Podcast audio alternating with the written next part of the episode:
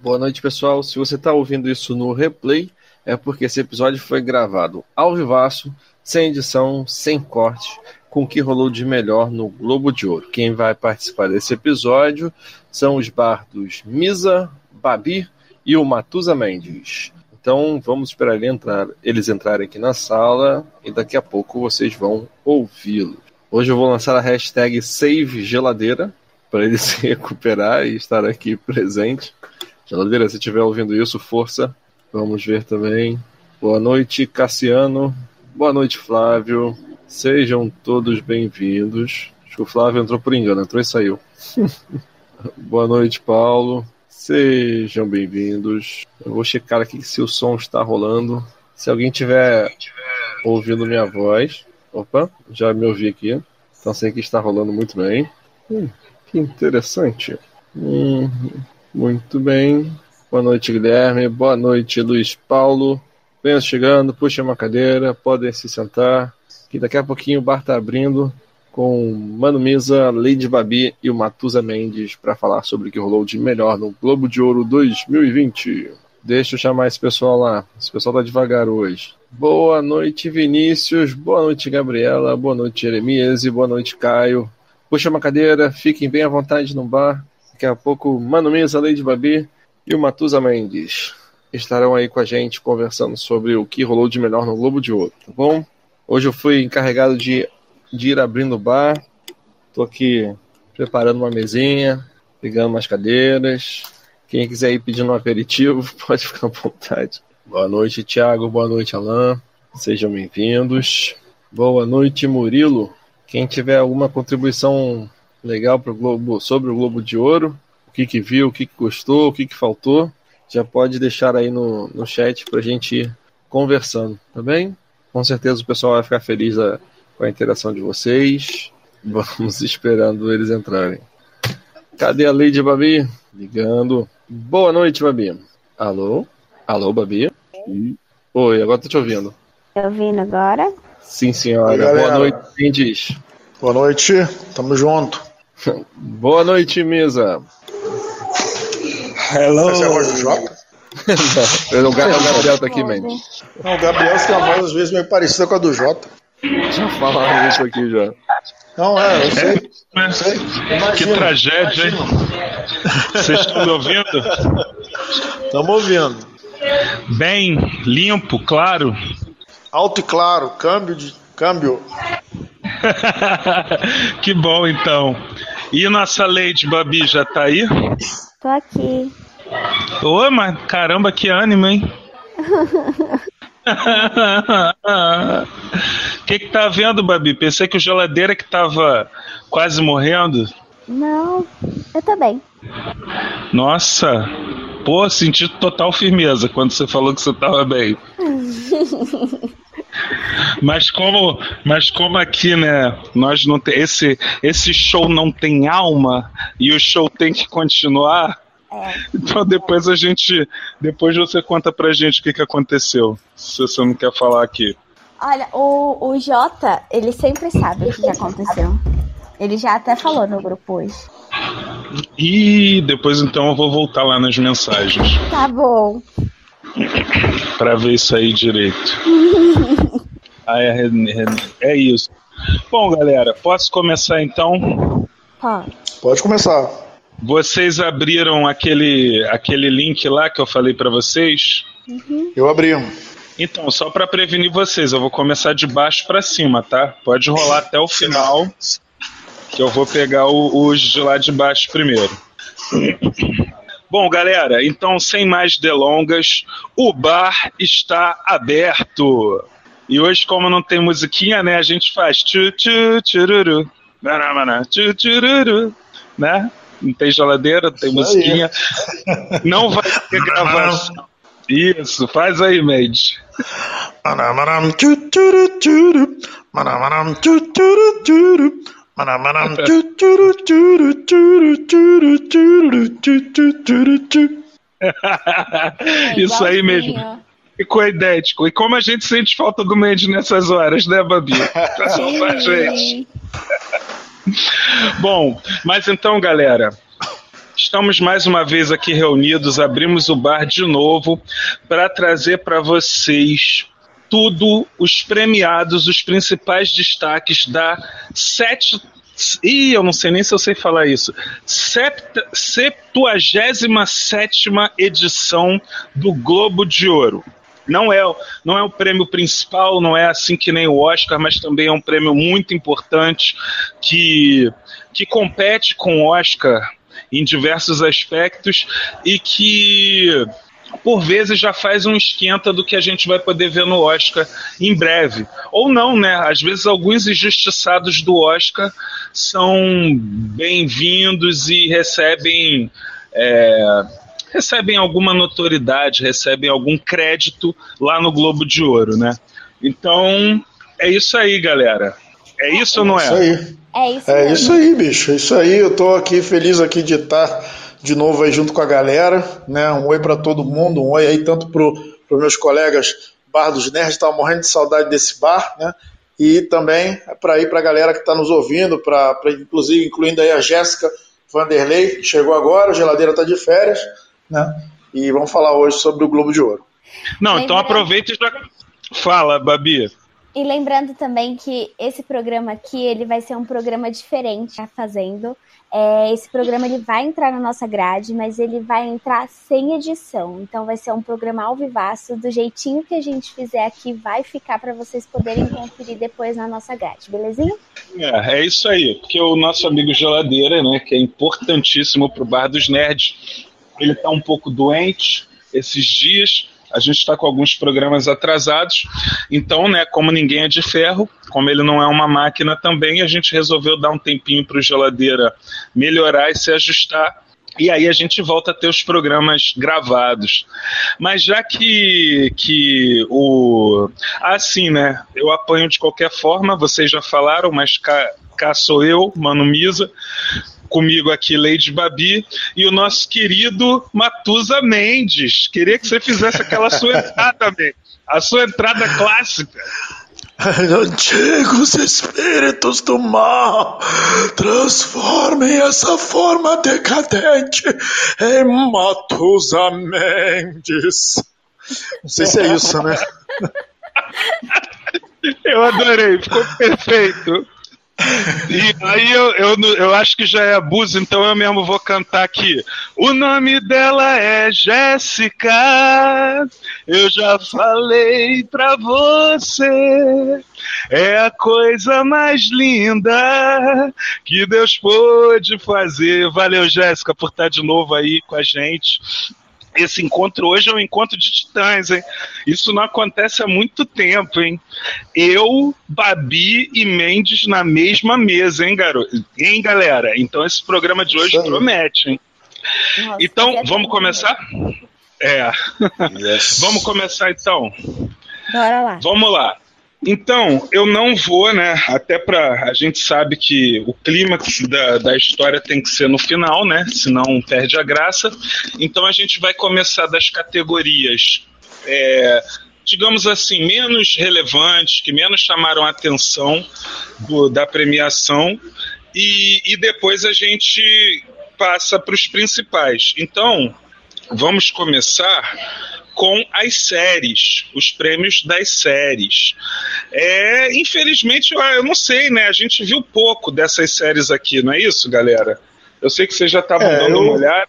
Pois é, é, eu no, no meu caso, é, as duas séries, assim, claro que alguns desses atores a gente já conhece de longa data, mas é, algumas séries assim mais, a Chernobyl, a gente até fez um programa sobre Chernobyl, e uma outra série que se destacou nessa, uma outra série que se destacou nessa premiação, foi uma série maravilhosa, estrelando Michael Douglas e Alan Arkin, os dois concorreram como prêmios, prêmios de melhor ator.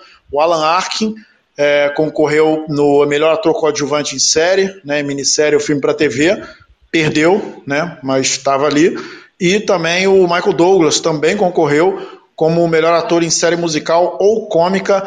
Sim, sim. E perdemos o Matusa Mendes. Meu Deus. Só porque Alô? hoje o- Aê, Opa, voltou! Eu, eu caí? Foi, foi um uma pouco leve, foi uma leve silenciada. Ah, Pode tá. continuar da onde você parou, que foi depois. Não, mas eu não sei, de, eu não sei quando que silenciou. Você ter que, vocês vão ter que me dizer. Você falou que o Alan Arkin ele concorreu ao melhor ator coadjuvante em série ou minissérie de para TV. E Aham. E não ganhou. E o Michael Douglas como melhor ator em série musical ou cômica. Os dois perderam, mas é uma série realmente muito boa, é uma série muito humana, é, desenvolvimento de personagem maravilhoso, vale a pena conferir. e qual é o nome da série? É, o Método Kominsky. Putz, eu tô curioso. Eu tava curioso pra ver essa série aí, hein? Do método Kominsky. É, então, me falaram. Alguns amigos chegaram em mim e me falaram que eu ia gostar muito dessa série.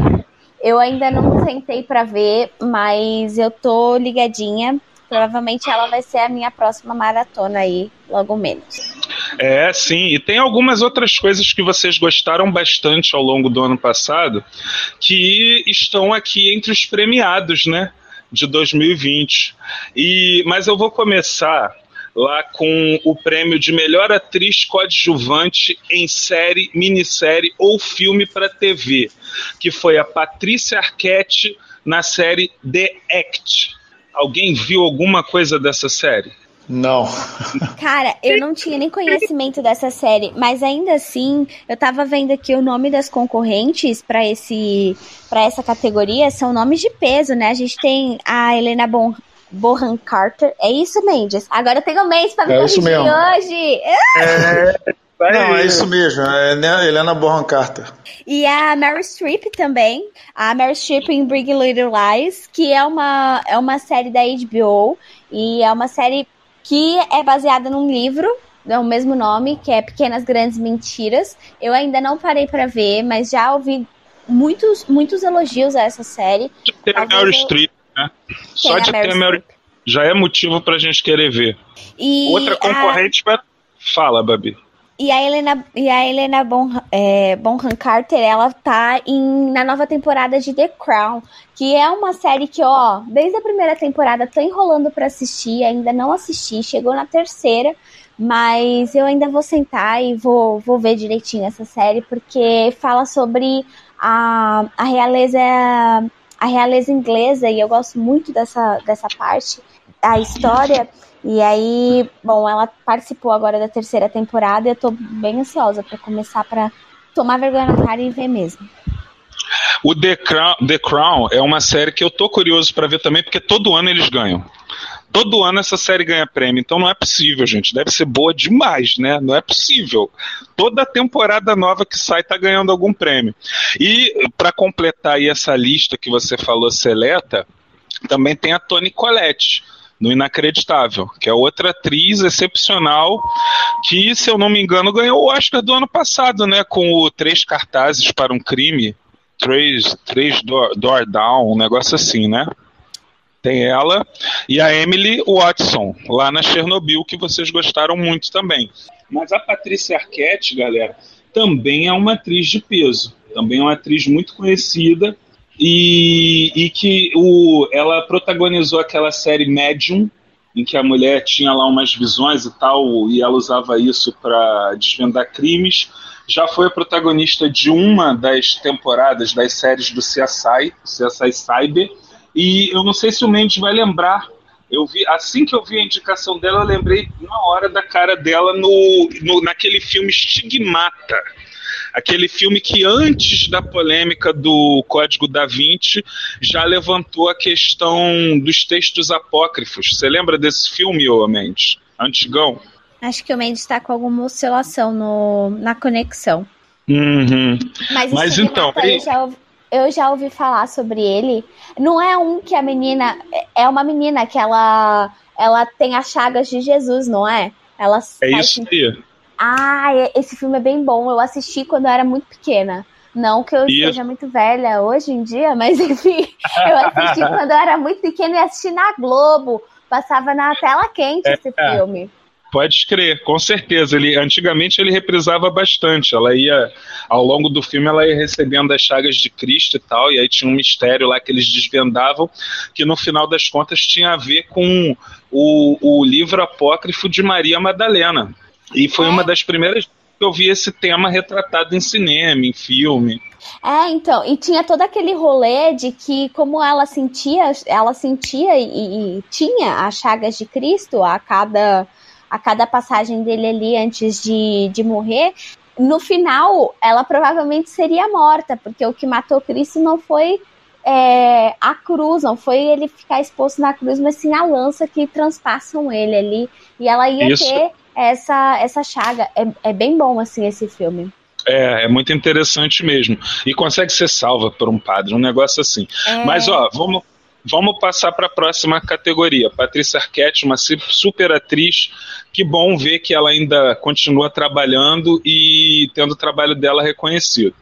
O melhor ator coadjuvante de série, minissérie, filme, eu vou pular, Babi, porque a gente vai falar sobre ele quando a gente chegar na melhor série que também é a mesma, é a mesma série que foi indicada. Mas ó, a melhor atriz em minissérie ou filme para TV foi a Michelle Williams pelo False Verdun. Que esse False Verdun Fala, você deu uma respirada aí. então, eu ia falar que essa categoria é uma categoria que, assim, coisas que eu não esperava que estivesse aí na lista, porque, tipo, Catarina Grande não teve grande impacto. Ela é, pode ser a grande, mas não teve grande impacto aqui no, no Brasil. Eu pelo menos não sabia que tava tendo esse. Teve esse, essa minissérie aí. Que, aliás, com certeza eu vou, eu vou assistir, porque fala sobre a família Romanov. Uhum. É, ah, legal. O, ina, o inacreditável. E o engraçado é que nessa categoria, inacreditável, teve duas atrizes concorrendo, né? Uhum, que interessante. É a Caitlyn, a Davy e a Merity é, Waver. Não sei se falei certo. Mas é Também é não faço ideia. Wever. O nosso tradutor tá caindo, pô. Aí pois ferrou é. com a gente. Ferrou totalmente com a gente. Bom, vamos então para a próxima. A próxima categoria é melhor ator em minissérie ou filme para TV. E eu fiquei bem surpreso em ver o Russell Crowe ganhando como melhor ator pela série The Loudest Voice, que é bem interessante também. É, é, bem interessante também o, o essa The, Load, The Loudest Voice, que é uma minissérie dramática que descreve Roger Ailes, é, enquanto ele cria a, e guia a ascensão da Fox News. É para falar sobre o início da, da Fox News. Então, quer dizer, e com o Russell fazendo Alô? esse personagem interessantíssimo. Engraçado Alô, que Múmias Modernas... eu consigo ficar no programa. Ih, é, e... está cortando. Tá cortando. Pô, é, hoje parece que não é meu dia. E múmias modernas, quando voltam, vem junto com o eletrônico. Olha aí, ó. Tu, tu, tu, tu, tu. E eu só queria dizer que ele é muito múmia, que eu fui desejar Feliz Ano Novo pra ele, e aí, tipo, eu lá desejando Feliz Ano Novo, ele, Feliz Ano Novo, vá, Feliz 2002. E eu falei, quê? não conheço essa história, não. eu tenho não, prints gente... pra provar. Estão me ouvindo aí? Estamos, então tá Mendes, estamos. Mas você. Acho que a memória é... não tá muito boa, mas. 10 anos, 20 anos, que diferença faz para quem tá vivo há 10 mil anos, né, Bade? é isso aí, pô. Parece que foi ontem. a gente imagina. Bom, então a gente já tá, ô Mendes. Você, quando você voltou, a gente estava anunciando o prêmio de melhor ator em minissérie ou filme para TV, que foi pro Russell Crowe, cara. Russell Crowe, o que, que você tem para falar pra galera aí desse cara? É um, é um ator muito bom. É, você vê que em alguns. É, se você pega, por exemplo, Gladiador, Mente Brilhante e O Informante, três personagens bem diferentes um do outro. Um ator que, que, que fez o nome dele numa determinada época, mas que também estava meio sumido. Ele estava meio. É, nem sei como é que ele está fisicamente, porque eu não estou acompanhando ele atualmente. Mas ele é um dos atores aí que, que meio que voltou das, voltou da, da, das trevas. Né? Tem uma outra atriz também que a gente vai falar dela, que também é outra que estava bem sumida e agora parece que retornou a ribalta e podendo inclusive ganhar o Oscar. Mas isso aí a gente fala daqui a pouco. Beleza, beleza. Olha, é... mas eu confesso que nessa categoria eu fiquei um, eu não conferia o trabalho do Russell Crowe na, na nesse nessa, nesse trabalho que ele fez e ele acabou ganhando, mas eu acho que o Jared Harris que fez o Chernobyl, ele tava tão incrível. Você entra assim no personagem dele de uma maneira tão maravilhosa que eu fiquei um pouco chateada dele não ter dele não ter vencido nessa categoria. Eu acho que ele merecia muito esse prêmio. Uhum. Eu tô curioso, eu tô curioso sobre o Sacha Baron Cohen, né? Fazendo fez que personagem sério? Quem é esse cara, Mendes? É o cara Quem do é Borat. É o Borat. Ah, é o Borat? Ih, que loucura, é. hein? Que maneiro. tá aí no, no Espião. Ele concorreu como O Espião. E não é comédia, sei lá, não sei se é comédia, se não é. Não Te parece, amo. pelo menos. Gente, eu tô comendo aqui agora, dei uma mordida no primeiro pão pita, pão sírio, que nós fabricamos em casa, 100% caseiro, porque em breve nós vamos abrir uma loja de shawarma. A gente vai começar a vender shawarma e é isso. E tá muito bom o nosso pão. E o, e o Misa fez um pequeno merchan nesse, nesse programa. É. Em breve eu volto É.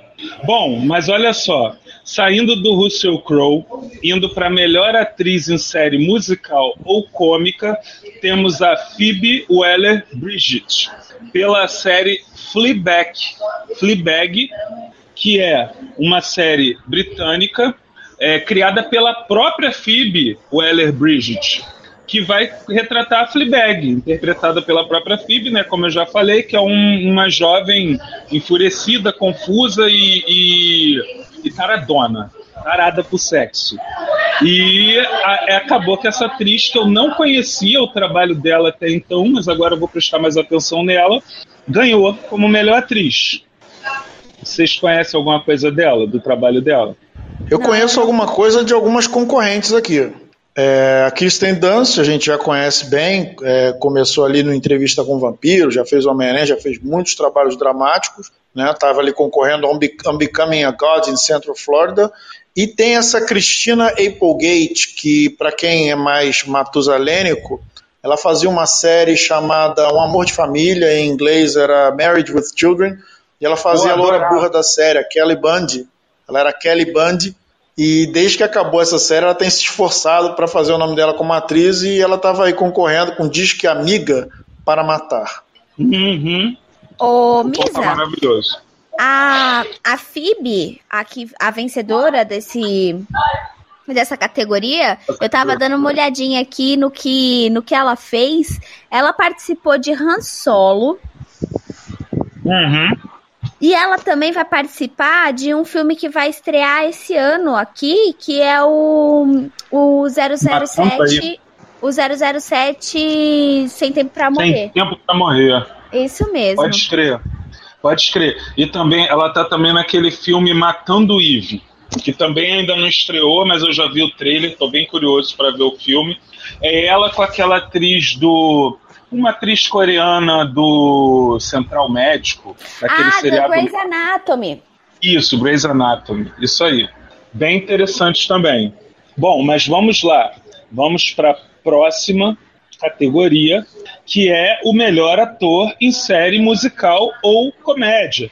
Que quem ganhou foi o Remy e o Seth com a série homônima, Remy. Essa série Remy é, é, estreou em abril do ano passado pelo canal Hulu. Que, aliás, tem várias séries que estão aqui que são do canal Hulu, gente. Não é aquele canal que a Disney comprou, Babi? É esse canal mesmo. E eu fiquei impressionada que, assim, a. Uma das séries da Hulu que mais explodiu em Globo de Ouro e tal foi o The Handmaid's Tale.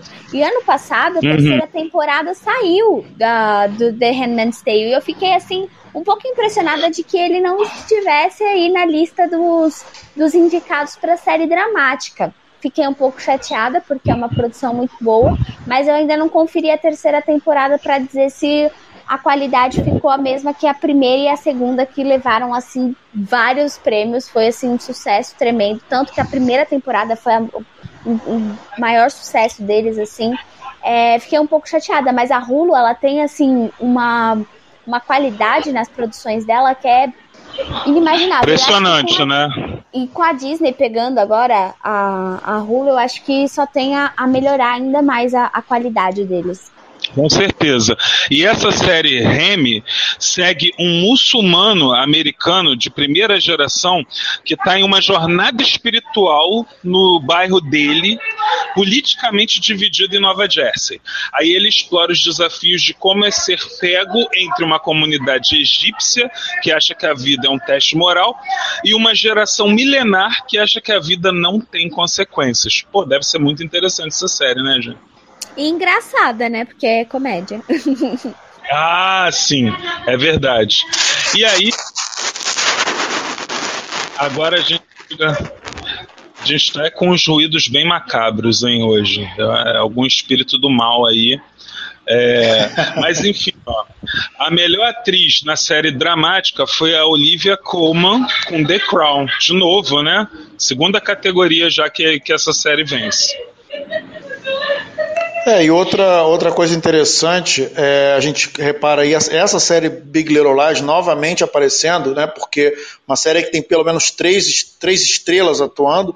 Vimos já a Meryl Streep, que estava indicada numa categoria, e agora vemos a Reese Witherspoon e a Nicole Kidman, que também estão nesse show. Quer dizer, um show que veio com muito peso, é um, fala-se muito desse, dessa, dessa série mas nenhuma delas conseguiu abocanhar o prêmio.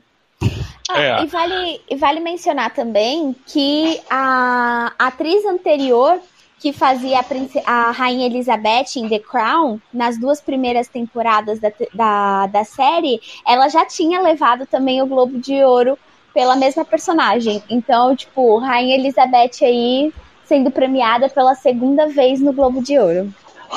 Ó, e por falar nisso, o Mulder mandou aqui também a recado, ele já falou há um tempinho pra gente que ele chegou também. Faz a musiquinha do Mulder aí, ô Mendes. Essa é difícil.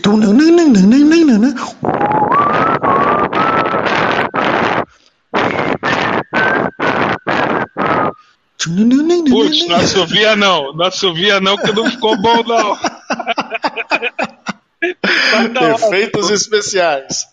É, ele já entendeu o recado e ele tá falando aqui pra gente que na quarta temporada de The Crown, olha quem também participa, a Gillian Anderson, a eterna é, Scully do Arquivo X. Né? Uhum. E aí, deixa eu ver se tem mais alguma. Por enquanto, não. Por enquanto, não tem mais nenhum recado, não. Vamos lá então, para a próxima categoria. Melhor ator em série dramática foi o Brian Cox pelo Succession. Cara, mas assim, o, o, que me impressionou nesse, nessa categoria é o Kit Harington ser indicado com Game of Thrones. Nem achei é, que foi. Pois é, né? Eu nem achei que foi um trabalho tão bom assim dessa oitava temporada aí de Game of Thrones. Não achei que ele merecia nem ter sido indicado. Vou falar a verdade, porque é isso mesmo. Não, eu já e não essa... acho ele um, um, ator tão poderoso assim, né? Assim, quer dizer, pro personagem tá indo bem, mas tantos outros personagens que poderiam estar tá, é, concorrendo, é, defendendo Game of Thrones. É, pois é. Um que a gente imagina que seja merecido é o Remy Malek, né, com a nova temporada de Mr. Hobbit. Que ele é excelente desde a primeira, concorreu ao Oscar. Concorreu ou ganhou o ano passado pelo é, pelo filme lá do Queen, da vida do, do Fred Mercury. Ganhou, ganhou, ganhou. Então, o melhor ator realmente é um ator excelente também, mas quem levou foi o Brian Cox, nem que seja eles pensando assim, né, tadinho do Brian Cox, já tá velhinho, vamos vamos colocar ele aqui para ganhar alguma coisa, talvez seja isso. Mas é um super ator também, né, gente? É um cara excepcional, tá aí com uma carreira incrível, vários filmes fazendo papel de vilão, ou então do vovô bonzinho, tem sempre ele por aí. É, vamos para a próxima categoria. Melhor minissérie ou filme para TV. Peraí, peraí, eu não vou falar essa daqui. Ah, sim, vou falar agora sim. É a melhor série minissérie ou filme para TV e também que também ganhou lá embaixo aquela que eu pulei como o melhor ator coadjuvante em série, minissérie ou filme, o Stellan Skarsgård. Pelo, falei certo, Mendes? Skarsgård. Essa é uma boa, porque essa, essa já tá numa língua, acho que é Sarsgaard, mas é, ele, ele faz o, no filme, se eu não me engano, ele faz, o, ele faz um papel co, coadjuvante, eu não sei, nem, eu nem me lembro qual é o papel que ele faz. É, ele faz, na, na, acho que... o, ele faz o papel do coronel que vai, vai para Chernobyl junto com o, o engenheiro Cientista. lá. É, o cientista ah. lá para poder monitorar os negócios. E tipo, eles começam a criar, os dois começam a criar uma relação, tanto que ele olha para ele e fala assim: "Cara, a gente vai morrer e a gente tá aqui porque a gente vai foi foi contagiado com radiação, né, gente? Eles iam morrer". E aí é, eu, eu gostei muito do papel dele nesse nesse nessa série, de verdade. Não, Chernobyl mereceu muito ganhar esse prêmio, é uma série fabulosa. É, fizemos até um programa aqui sobre Chernobyl, uma série que vai ficar marcada, um trabalho primoroso de direção, de fotografia. Os atores também é, mandaram bem demais. A HBO sempre é, arrebentando. Não, é uma pena que é uma série que tinha uma duração curta, né? Não dá pra gente curtir mais. É, é, é assim, poderia ser, quer dizer, digo pelo nível da produção, claro que é uma história extremamente trágica, né? Ah, sim, mas eu acho que, assim, eu, eu gosto desse tipo de série que acaba e, e, e beleza, é poucos episódios e acabou e, e assim, ok, porque assim, cara, vai, vai fazendo temporada, vai fazendo temporada, aquela história vai se prolongando. Vi de Game of Thrones aí, que a gente teve uma hype louca e teve um final que muita gente detestou é, não gostou do final. E eu, eu gosto de Chernobyl porque ela é tão bem construída e ela conta a história e fecha tudo e, e ela é perfeita, assim, o roteiro, as atuações, é, a fotografia dela é maravilhosa. Eu gosto muito, assim, do trabalho que fizeram em Chernobyl e ela realmente mereceu ganhar, tanto em ator coadjuvante como em melhor minissérie para TV. Legal. Legal. E a gente vê que Chernobyl concorreu a várias categorias. O que eu acho interessante, que eu estou lembrando aqui, né, fazendo um pouquinho da retrospectiva do Bar dos Nerds, foi a polêmica que gerou para que se a gente ia fazer um programa sobre Chernobyl ou não, né? E aí a, a é. Galera os nerds mais raiz dizendo assim, não, mas essa série não é nerd e tal, inclusive, inclusive eu, né? Inclusive quem vos fala, é, quebramos a cara, né? E a gente está vendo aí o reconhecimento que Chernobyl, Chernobyl teve, ganhando como melhor minissérie do Globo de Ouro, né? É, isso aí. Foi uma briga, foi uma briga longa, né? foi uma briga longa, mas valeu a pena no, no final. Mas realmente, assim, é uma série que merece todos os, todos os destaques, todos os comentários e, e vai ficar para a história. É, eu não lembro, eu não lembro se eu comentei no programa da, de Chernobyl, mas é, eu acho que também a gente, a gente tem muito é, que agradecer, que foi a HBO que fez essa série, porque a HBO ela tem uma mão maravilhosa para fazer séries que contam fatos históricos. Vide Band of Brothers, que foi lá em 2000, 2001, alguma coisa assim, que já era uma série assim fantástica, contando fatos históricos da Segunda Guerra Mundial, acompanhando aí um, um, um esquadrão de paraquedistas. É incrível é, como a HBO sempre, sempre, desde o seu início, assim, ela sempre trouxe uma qualidade para as séries históricas dela maravilhosa. É verdade, é verdade, Babi.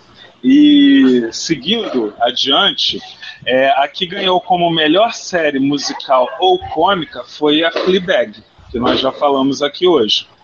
E agora já entrou para a lista, né? O interessante, galera, para vocês que estão ouvindo a gente, é porque se vocês, assim como nós, ficam caçando o que assistir, já estão meio de saco cheio do mais do mesmo, então vocês podem usar um programa como o de hoje, por exemplo, como um guia do que vocês podem procurar para ver nos próximos meses, enfim, para se distrair, né? Quem está cansado do mais do mesmo pode ir atrás aí dos premiados e até mesmo dos concorrentes que é batata que você vai encontrar alguma coisa que te agrade no meio desse grupo seleto aqui. E bom, é... vamos pro filme. Vamos, falta alguma coisa? Acho que faltou comentar que a melhor série dramática foi Sussex... Succession. É isso, né? É isso. Succession, é. é. Aí. E ela, ela ganhou. E olha, eu tô muito tô muito tentada a assistir essa série, porque, cara, ela passou na frente de The Crown, que, como, como eu disse, nos outros anos que participou, que foi indicada, foi. É, levou assim os prêmios e tal. E como a, a The Handmaid's Tale não foi indicada também, a melhor série dramática aí, eu acho que eu vou dar uma chance aí pra, pra essa série e dar uma conferida no que, que, no que, que ela pode trazer pra gente. Com certeza, Babi. Olha, o eu não sei, eu acho que eu não vou falar do de melhor música agora não, sabe? Não, vou deixar já posso falar do melhor música? Então. Não, é porque é, que agora a gente vai falar dos filmes, né? E aí vai entrar, né? porque aí acho que é melhor falar desse filme quando entrar lá no, no melhor ator, né? Isso aí, isso aí. Então vamos, vamos segurar mais um pouquinho. A melhor trilha sonora original, mas é, a melhor canção original foi Love Me Again, é, do Rocketman, né? O filme lá que. Fala aí um pouquinho pra galera desse filme, ô Mendes. É, Rocketman é a biografia do Elton John. É, nessa onda aí de biografias, né, filmes biográficos, né, você teve aí o, o Malik fazendo o Fred Mercury, e esse, esse ano, é, o 2019, fizemos, teve aí a, a biografia do Elton John e o filme mostrando aí que pelo menos nessa parte sonora, né, o filme é, vem com vem vem com, com caixa para brigar ali pelo Oscar melhor canção original. Aliás, o grande, aliás, falando falando em, em, em filme, né, que tem, eu estou vendo a lista aqui, o grande, é, a grande decepção, talvez da lista inteira, seja essa adaptação de Cats que é uma peça muito famosa na Broadway, né? uma peça antiga, sei lá de quando, é, muito, muito, muito famosa, muito, muito falada. Fizeram a adaptação de Cats para o cinema e, assim, é, é tipo é, críticas ferrenhas de todos os lados. É, realmente não, parece que não colou a adaptação de Cats. É, então, eu ia comentar sobre isso, que é interessante que, ele, que, que esse filme tenha tido a indicação de melhor canção original. É, e também, ah, só completando o que o Mendes falou, as críticas foram tantas, e assim, de uma forma tão unânime, que Cats voltou, ele saiu do circuito de cinema, ele voltou para a sala de edição. Eu não sei se eles vão relançar aí com uma nova edição. Vamos ver, mas o poder do público está cada vez maior, né? Fazendo com que as, as produções até voltem para a sala de edição quando não agrada. É, isso aí é muito interessante. E o Mulder, ele falou que Succession fala sobre a família Marinho dos Estados Unidos. Olha aí que doideira. Pô, é hum, outra mas que qual a família exatamente? Né? Ah, eu não sei, mas Pombas é uma família eu poderosa. é. Não, tô curioso, Bom, tô perguntando por curiosidade. Então, também não sei, cara, também não sei, mas tenho certeza que assim como eu estou indicando para os nossos ouvintes, eu também vou pegar muita coisa dessa lista, não só os vencedores, como os concorrentes também, e vão ser as coisas que eu vou assistir pelos próximos meses. Pode ter certeza disso aí. Agora, um soco no estômago que eu levei agora há pouco, antes do programa começar, foi o filme que ganhou como melhor filme em língua estrangeira, que a Babi tá há meses enchendo o saco, pelo menos dois meses enchendo o saco, falando: vocês têm que assistir, vocês têm que assistir. Não vou Obrigada. conseguir imitar a voz da Babi. Vocês têm que assistir, tem que assistir. É, um negócio assim. Que é, qual é, qual é, Babi? Qual é o filme? Parasita, gente. Eu sei, olha, eu sei que o Mendes não achou esse filme tudo isso. Eu dei uma olhadinha, a gente tem ali um, um grupo, eu tô de olho sempre no que o Mendes está comentando por ali. É, mas para mim, esse filme, juro, eu assisti esse filme e eu fiquei praticamente uns 10 minutos parada na frente da televisão, tentando digerir tudo que esse filme esse filme toca, esse filme fala e a construção que ele foi feita, as alegorias e as analogias que foram feitas ali nesse filme. Cara, é, eu achei fantástico, assim, fantástico. Eu não sei se é porque eu tô consumindo muita coisa coreana e, e esse filme, assim, foi para mim Nossa. Diga-se, entre parênteses, dorama, né? Muito dorama, muito dorama. e, Agora. E é, e é engraçado, Misa, que assim, é, uma, das, uma das atrizes que fazem parte desse, do filme, que é a, a primeira governanta da casa, sabe? Eu reconheci Sei. ela na hora, porque ela fez um dorama que eu assisti, e eu gostava bastante desse dorama. E, e é, é, é incrível, porque Dorama tem uma, uma linguagem muito diferente do, do cinema. E ver ela atuando ah, também no cinema foi, assim, fantástico pra mim, porque é muito diferente a gente ver a, a versatilidade dos atores. Eles têm um talento muito, muito. Um talento de, de que a gente já costuma ver, sabe? Não é um filme que você sente diferença do que Hollywood poderia produzir. É, é- tem a mesma qualidade, não, não perde, sabe? E a, e a Jéssica comentou aqui que ela ama doramas. Agora, antes de passar a palavra para o Mendes, eu só vou te fazer uma pergunta, Babi. Mas o Parasita concorreu com Leis Miseráveis. Você ainda acha que o Parasita mereceu vencer? Então. Então. É que o Les Miseráveis. O Les Botei numa Miseráveis- sinuca de bico agora, É, hein? sei. Mas então, esse Les Miserables, ele foi uma. Ele foi uma releitura aí da, do meu filme maravilhoso, que eu já falei 50 mil vezes em vários programas que eu amo Les Mis. E ele foi uma releitura, mas eu acho que a mensagem de Les Mis, ela já foi falada várias vezes. E, e tudo bem que eles trouxeram para um ambiente mais moderno e tal, e, e que querendo dizer que as mesmas mazelas que aquelas pessoas passavam é, no, no período de revolução de revolução francesa ainda está acontecendo. É, Parasita ele, ele fala de uma forma muito maior sobre a condição humana e as relações humanas, sobre o, o- o- como as Os pessoas contrastes sociais, né? Exatamente, exatamente. Como às vezes o, o, o, o- a pessoa do seu lado tá sofrendo pra caramba e você nem se dá conta porque não é a sua vida, não é a sua realidade. É, é, é bem parecido com esse contraste que tem de um bairro chique do lado de uma favela bem pobre e. E a empregada da, da madame no arranha-céu mora nessa comunidade, de repente. É, passou muito disso no Parasita, né? Muito, muito. Eu acho que esse filme, ele, ele conseguiu me tirar de uma zona de conforto e falar sobre algo comigo, criar uma conexão comigo que eu fiquei realmente. Beleza. E, e é interessante também porque, fazendo mais uma comparação entre produções coreanas, né, sul-coreanas, que dorama a gente não vê, a gente tem muita coisa de ah, pobreza, não sei o quê, mas não é a pobreza que a gente vê em Parasita. E é engraçado porque o dorama ele vende muito essa coisa de como as pessoas na Coreia do Sul são é, bem de vida ou elas têm uma condição ok. A gente nunca via, por exemplo, os guetos da Coreia do Sul e existem ó, as, as comunidades, as favelas da Coreia do Sul e a gente vê ali em Parasita. Eu, eu achei muito incrível essa trazer esse, esse toque um pouco mais realista do que é a Coreia do Sul. E não só vender a beleza como os doramas fazem. Uhum. Agora, Mendes, por que, que você não achou o filme tudo isso? É, assim, é, não é que eu não achei, quer dizer, realmente eu não achei o filme tudo isso, é, mas assim, eu reconheço primeiramente que eu não tenho essa familiaridade com o sistema asiático para início de conversa, né? Então, talvez assim, eu acho que ficou um pouco difícil para mim, principalmente. Eu, eu, gostei do filme, achei o filme original, achei o filme muito engraçado.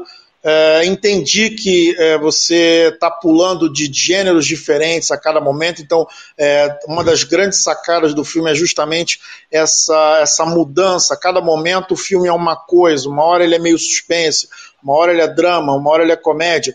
Mas eu tive uma certa dificuldade de me envolver com os personagens, de me envolver, eu digo me envolver num sentido para além da comédia. A minha relação com esse filme, praticamente o filme inteiro, ela ficou muito próxima da minha relação que eu tive com um filme que eu, por enquanto, ainda considero melhor.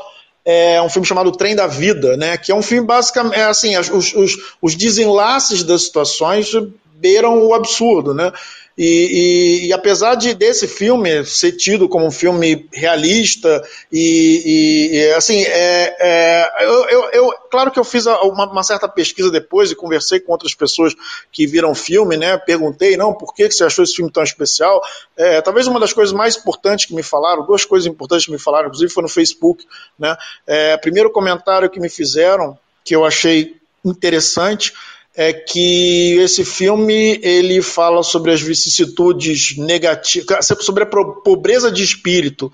Assim, ele, ele, não é, ele não é só um filme sobre contrastes sociais, ele é um filme sobre a pobreza de espírito que gera esses contrastes sociais. E essa pobreza de espírito pode estar presente tanto no rico quanto no pobre, porque é, tanto o, o assim, o filme não tem mocinho, na verdade. Uhum. É, o máximo que você tem é o, é o, é o, é o garoto que num determinado momento ele fica preocupado se a, se a, se a, se a empregada da casa vai morrer. O que eu até achei meio absurdo ali na hora, porque eu estava tão na vibe do individualismo daqueles personagens que eu fiquei pensando assim, pô, o cara vai salvar a minha, ele está preocupado com ela, né? É claro que ali é, você tem alguns personagens mais humanos do que outros. Né? É, então, assim, de certo modo, eu entendi que é um bom filme, mas é, esse filme não me tocou. É, é, ele não é aquele filme assim que você fica. Porque geralmente esses grandes filmes que tocam as pessoas, eles ficam ali na memória, eles ficam remoendo você, você quer ver de novo, você quer ver, quer ver certos trechos novamente. E eu não senti muito isso no filme, eu não senti essa coisa da. da eu, eu, eu me diverti mais com é, com momentos episódicos no filme e não com a coisa do, do, do, sentido maior. Mas eu reconheço assim que a minha falta de familiaridade com o cinema é, coreano e asiático, né, é, pode ser um dos motivos de eu não ter entendido por que, que esse filme está sendo considerado o melhor filme de 2019 por muita gente. Eu acho, sabe o que, que eu acho de verdade? É que como nós somos um pouco mais velhos, a gente já, já teve alguma outra obra em algum outro momento que levou a gente para as reflexões que esse filme trazem. Mas eu consigo entender que para um público mais jovem, como a Babi mesmo, por exemplo, e outras pessoas, é, que de repente vão estar sendo impactados pela primeira vez com, esse, com uma história como essa, vai causar tudo aquilo ali que você falou, da pessoa ficar remoendo, de querer ver de novo. E o interessante é que eu achei a primeira parte muito engraçada. Como eu também não estou acostumado com essa estética coreana, momentos assim como é, o pai tá rastejando no chão para ninguém ver ele, aí o casal acorda e ele fica lá paradinho no chão. Eu achei muito engraçado, entendeu? E, e a reviravolta do final, é, ela, ela me, me tirou da cadeira, me puxou da cadeira, é, muito mais do que o Corra, por exemplo que tem uma reviravolta, a gente, o filme fica mais ágil, mas não me envolveu tanto o Corra quanto com o Parasita que eu assisti agora há pouco. Aliás, o que, que vocês fazem comigo, hein?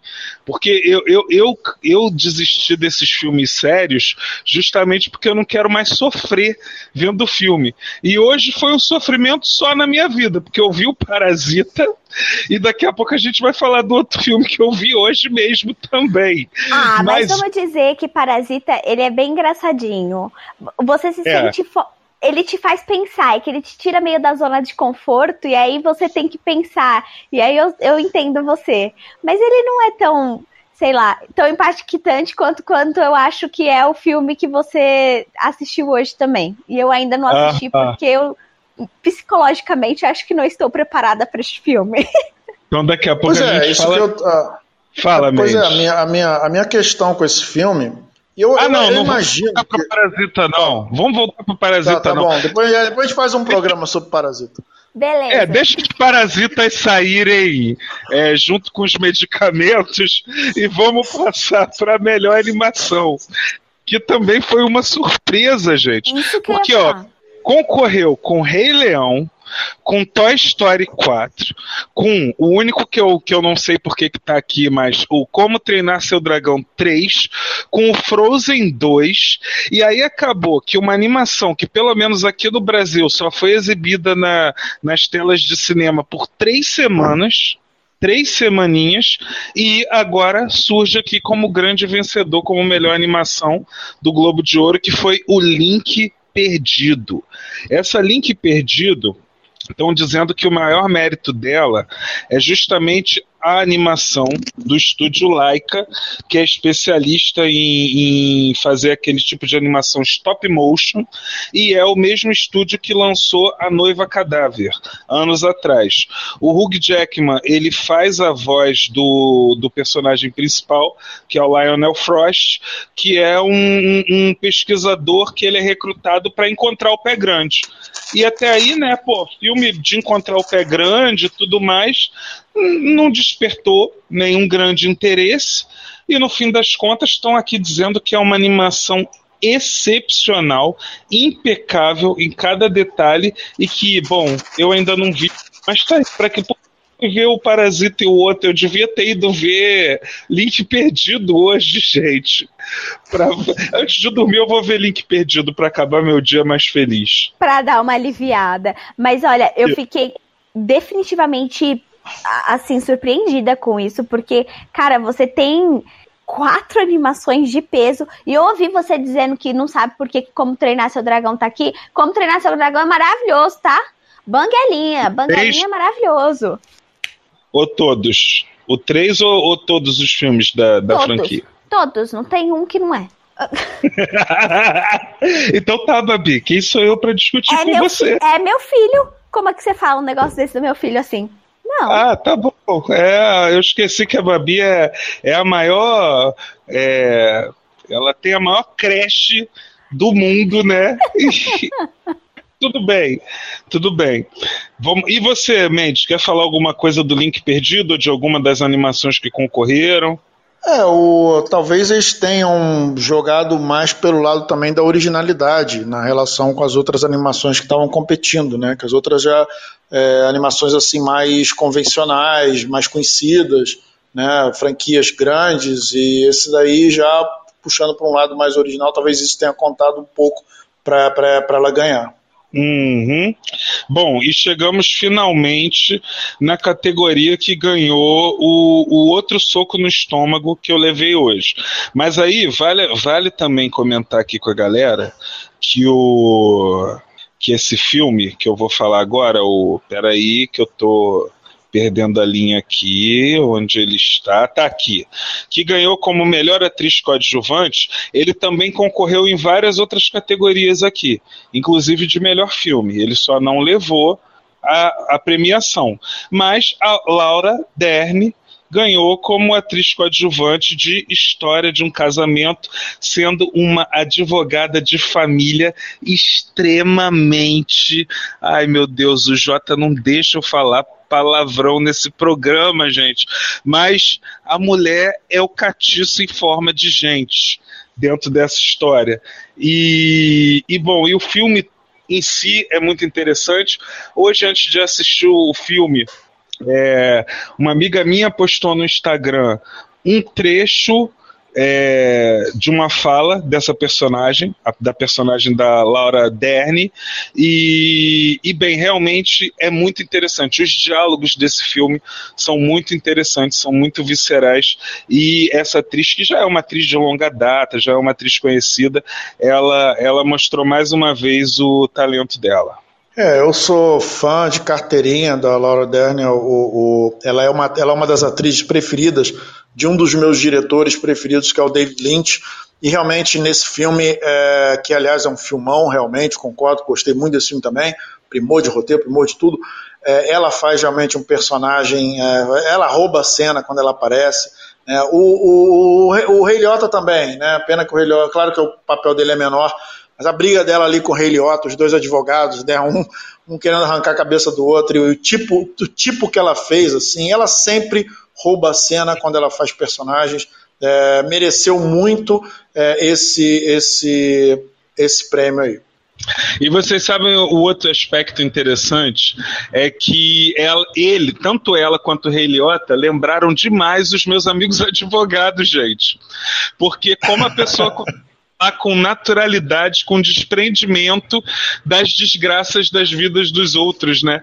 Eles estão lá discutindo o que fazer das pessoas e daqui a pouco fala: vamos parar para o almoço? O que, que você quer comer? Aí a mulher tá detonando o cara, daqui a pouco vira para ele e fala: Você já provou a salada de não sei aonde? A salada é maravilhosa, não sei o quê. E como é que tá a sua próxima peça? Como se nada tivesse acontecendo. É muito advogado da vida real. Aliás, o filme inteiro, o que, o que eu achei assim o máximo na história de um casamento é que todos os personagens são muito reais, são muito humanos, têm reações muito similares ao que se espera, ou pelo menos o que a gente está acostumado a ver de pessoas na vida real, né? E a Lara Dern deu um show. Eu, eu, eu não assisti todos os que estão aqui concorrendo, mas ela com certeza mereceu é, ganhar nessa categoria também, de atriz coadjuvante. É, só, só um comentário. É, o que está se falando muito também é que o, o Netflix, né, porque está havendo essa discussão entre salas de cinema versus Netflix. Então, o Netflix vem lançando filmes que saem nas salas de cinema, até para poder concorrer aos prêmios, mas ao mesmo tempo eles saem no Netflix e junto. E isso vem sendo muito criticado. É, e nessa, de, de, nesse ano, o, os filmes do Netflix vêm concorrer, três filmes do Netflix, pelo menos, estão concorrendo aí o irlandês, o, o esse filme e o, o dois, dois, papas. Dois papas. Então se esperava dois papas, exatamente. E se esperava muito, né? E, e, e, assim houve uma decepção porque esse foi o único prêmio que esses três filmes que estavam concorrendo em várias categorias é, ganhou. É, uhum. Isso aí. É, depois a gente pode falar um pouco do irlandês, que é um filme talvez assim que se esperava muito desse projeto do Martin Scorsese e não levou nada. É não, e né? por mim. é que, né? No caso mesmo, eu não consegui assistir o resto das outras duas horas e meia. Só assisti meia hora e falei, tá bom, tá E eu que assisti as três horas te falo que, Babi, você tomou a melhor decisão da sua vida. Corajoso, hein, Lisa? ah, ia falar isso pro, com o Mendes aqui, né? Ô, ô, ô, ô Mendes, é, eu gostei eu acho do filme que... muito, gostei muito eu me espantei na realidade do irlandês ter sido indicado inclusive para o Oscar. E eu acho que isso foi mais por conta da polêmica e dessa rixa aí de filmes de verdade, o que é cinema e esse novo cinema aí que está é, como é que se diz, sendo dominado pelos filmes de super-heróis, né? Então eu acho que eles estão tentando enfiar uma ideia na cabeça da gente que as pessoas não compram mais. O irlandês, para mim, ele cabe direitinho no streaming. Ele é ótimo ali no Netflix. Se fosse no cinema, será que você teria saído de casa para assistir Mendes? Essa é a pergunta de um milhão de dólares. é, é, boa, boa pergunta, porque eu assisti em três, em três takes, então é, talvez eu ficasse impaciente sim. É, mas eu tenho colegas que gostaram do filme, foram ver na sala de cinema e disseram que não, não tiveram problema com isso. É, agora eu não sei se eu teria. Eu confesso para você, realmente o início do filme ele é bem lento. É, a, o trabalho de construção de personagem é maravilhoso. O legal desse filme, inclusive, é que ele é, é, ele, ele ao mesmo tempo que é uma espécie de. Ele, ele mesmo, ao mesmo tempo que ele faz uma homenagem a todo um legado de filmes de gangster que vem lá dos anos 70, ele meio que ele, ele, ele, ele desconstrói isso. Ele, ele não é um filme de gangster como ele não é o, o Scarface, ele não é Os Bons Companheiros ele é um anti-filme de gangster num filme de gangster. A ideia é muito boa, muito bem executada, mas uh, uh, eu, eu, reconheço assim, muita gente, muita gente tem reclamado e eu também não sei se na sala de cinema eu teria, uh, eu não teria ficado com uma certa vontade de parar tudo e ver o resto depois. Pois é, e voltando um pouquinho aqui para a história de um casamento, o Mulder está falando que parece livro do Machado de Assis. Chato. Eu não, eu não achei chato, Mulder, pelo seguinte: eu acho que esse filme História de um Casamento é para é quem já passou por aquilo ali, pelo que eles estão falando, pela coisa de você já amou uma pessoa, você já gostou muito daquela pessoa, e aí de repente vocês estão se separando. E é, é, é muito triste ver que como as pressões da sociedade, como essa coisa de não vamos resolver no diálogo, então manda para os advogados, acaba destruindo tudo aquilo que duas pessoas que se gostam, que na realidade eles se gostam. É interessante porque assim, o filme me tocou. Eu tô, eu tô passando por um momento ali parecido com o que a história do filme retrata. É, assim, Pra galera que não sabe, eu tenho um filho que vai fazer dois anos agora, e infelizmente eu tô separado da mãe dele. Eu passei o final do ano com meu filho pela primeira vez. Eu tive assim cinco dias seguidos com ele. Foi um tempo para a gente se tornar amigo e a hora que ele vai embora é muito dolorosa. É dolorosa para mim, é dolorosa para ele. É... E, e, e, nós, seres humanos, a gente precisa de filmes como esses, filme como o irlandês também, que fala simplesmente da velhice, né, da passagem do tempo, filmes como Parasita, para mostrar para a gente essa, essa, essas essas disparidades sociais, porque às vezes a gente não sabe como se comportar na vida real diante desse tipo de situação. E quando a gente tem um filme para mostrar isso aí para gente, a gente tem aquele tempo para refletir sobre aquilo ali, de repente a gente pode fazer uma escolha melhor na vida da gente depois. Então, quer dizer, eu achei muito interessante e o filme até me, me comoveu no final. Não vou falar por quê, porque a Babi ainda não viu, não quero dar spoiler.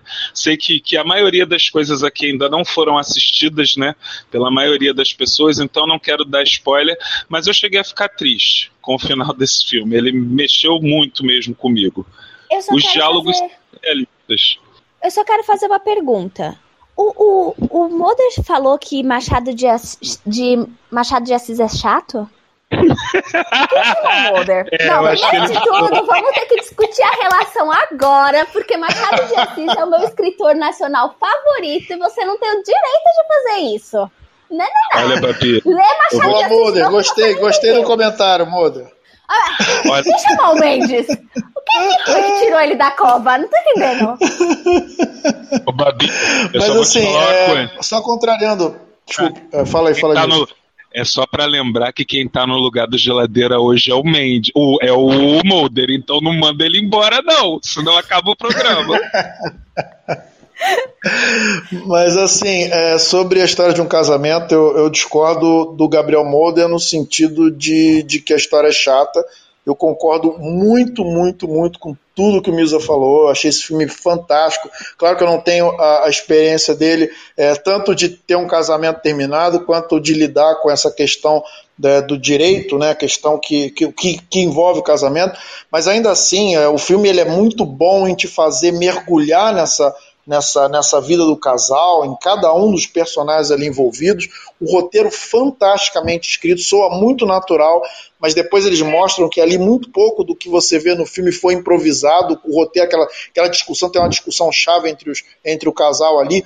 Tudo estava escrito bonitinho no roteiro personagens maravilhosamente construídos, o passo, a, a, as passadas do filme, a maneira como você vai como você vai entrando no filme, o filme vai construindo, vai construindo até chegar no seu ápice.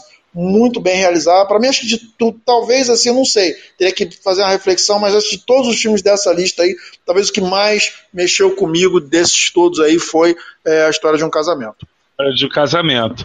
E ó, o Renê chegou. Renê tá falando aqui. Desculpem a demora, que o irlandês é excepcional. É, que ele não teria saído da sala de cinema. E bom, hoje a gente não tem vinheta, o, o Renê. É... A gente hoje não tem vinheta, mas a gente está muito feliz de você estar tá aí com a gente.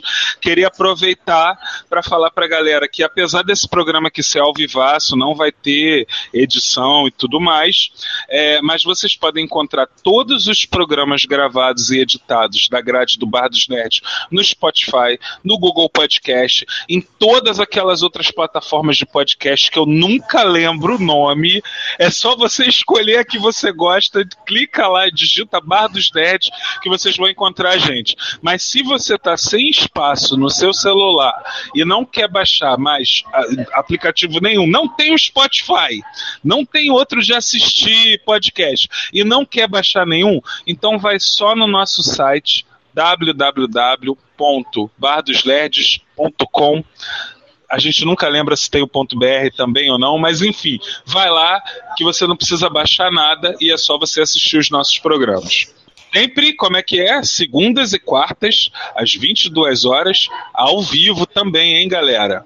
Venham com a é gente, é que a gente vai ter sempre mais notícias. A gente hoje a gente estava pensando se a gente ia fazer esse programa do Globo de Ouro, que já passou um pouquinho, mas como eu falei para vocês, eu até quis fazer o programa porque eu acho que serve como um guia do que a gente vai assistir. É, mas a gente ficou na dúvida se a gente ia falar de Globo de Ouro ou das indicações que já saíram para o Oscar. Só que a gente vai, na realidade, já tentar começar a assistir os indicados para o Oscar, ou pelo menos o que a gente conseguir, né? E, e para quando, quando finalmente sair o Oscar, a gente já fazer um programa ali quentinho para vocês em cima do laço. Mas é isso aí, vamos continuar, gente? Bora! Vamos continuar. Bora continuar. Então, quem ganhou como melhor ator coadjuvante foi, olha só, concorrendo com o Joey Pass e o Al Pacino, do irlandês, concorrendo com Anthony Hopkins no Dois Papas, concorrendo com Tom Hanks em Um Lindo Dia na Vizinhança. Nem tinha ouvido falar desse filme do Tom Hanks, gente. Tô dizendo para vocês, agora vai entrar na minha lista, eu vou ter que ver.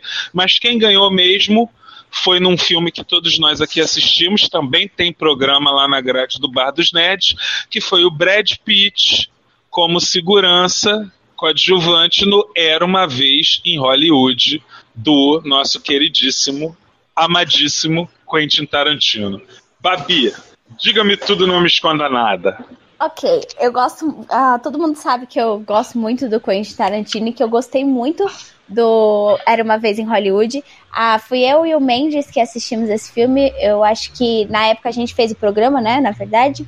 É, Sim. Eu assisti eu gostei, depois. É, eu gostei muito e tal, mas entre esses, eu ainda acho que o Anthony Hopkins em Dois Papas está assim, ó, maravilhoso. Ele tá. A cara Papa que é do Bento XVI. Ele tá idêntico cara... ao Bento a cara do Bento XVI, eu acho que a, o, o, entrosamento dele com o, o, Ai, como é que é o nome do outro ator, Mendes? Que eu sei que você. É o. É o é, também é, mas aí bateu um esquecimento também. Jonathan Price. Jonathan Isso. Isso. É, eu acho que o, o Faz o Voitila, o atual Papa, né? Faz o. Que interpreta o Voitila que é o atual Papa. Esqueci qual é o nome dele de Papa. É o, é, o Francisco. Papa Francisco, né? Isso, Isso aí. É, eu acho que a, o entrosamento dele com o, o, Jonathan Price foi, assim, primoroso. As tiradas, a forma que o, o, o, o Jonathan Price está ali falando alguma coisa, porque é basicamente uma conversa entre os dois, o, o filme. Ele é um filme um pouco parado. Tá, ele é um filme bastante parado, e só que assim, a gente tem que entrar já sabendo que é um diálogo, é uma conversa entre os dois e é um debate de ideias ali, porque os dois representam duas facetas da Igreja Católica totalmente diferentes.